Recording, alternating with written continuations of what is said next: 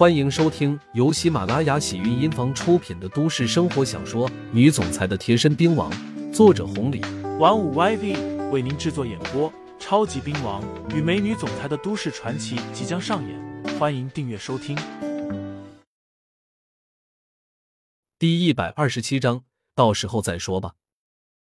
别看范云乐就是个范经理，在软金高手底下也不算啥，可是，在附近有五六个厂子呢。一年的收入也是好几千万，比你王家的总收入了。而且又是混迹这个地方的，认识几个人那不是正常吗？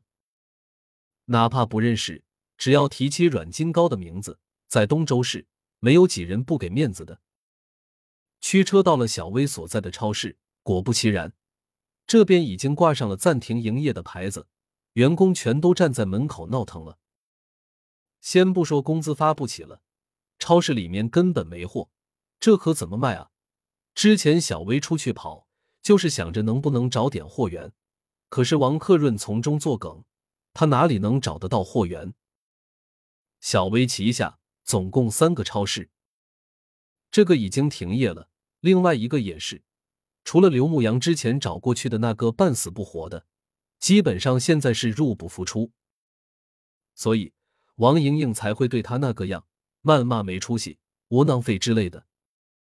车子一到，小薇听下去了，说了一通话，根本没用。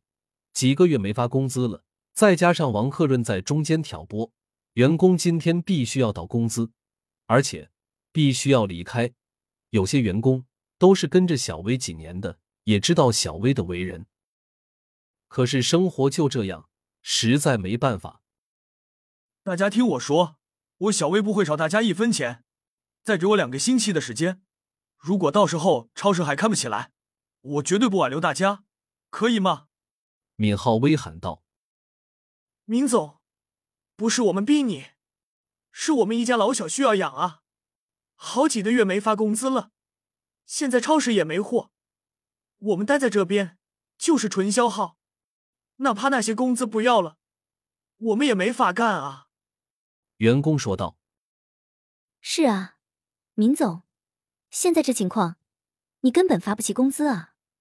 哎，我们也不想这样啊，毕竟跟了你干了那么多年了。”闵浩为唉声叹气的，不管怎么安抚，事实摆在面前了。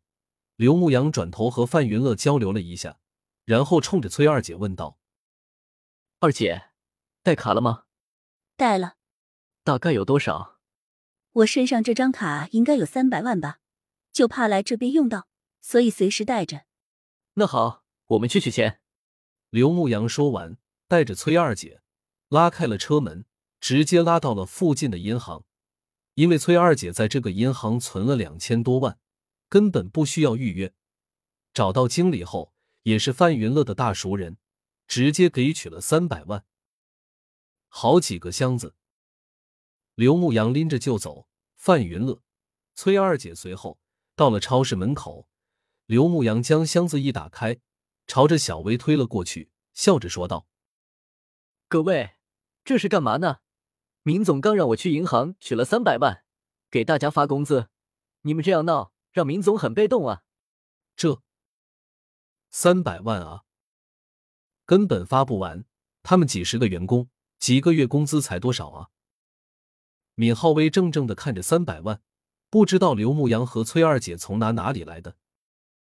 刘牧阳接着又道：“工资这边肯定是够了，后续再有几个月的应该也够了。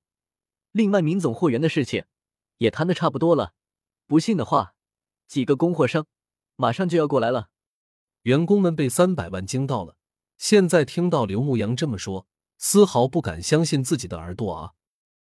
不过，刘牧阳倒也不啰嗦，冲着范云乐说道：“范经理，麻烦了。刘大师，你太太客气了，这都是小事，一个电话的事情。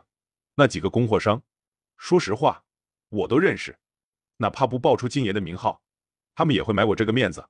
我这就打电话让他们过来。”范云乐说完，拿出电话给闵浩为经常联系的那几个供货商打了电话。不但要让他们亲自过来一趟，而且还要提供三个月的货源，第一时间拉过来，就当是买他范云乐一个面子。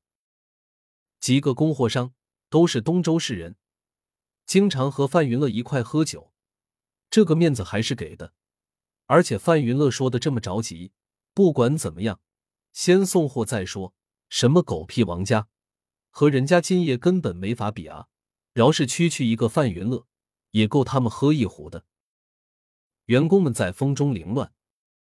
崔二姐已经带着众人开始算工资了。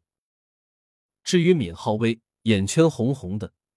虽然不知道刘牧阳和崔二姐这几百万哪来的，但是显然。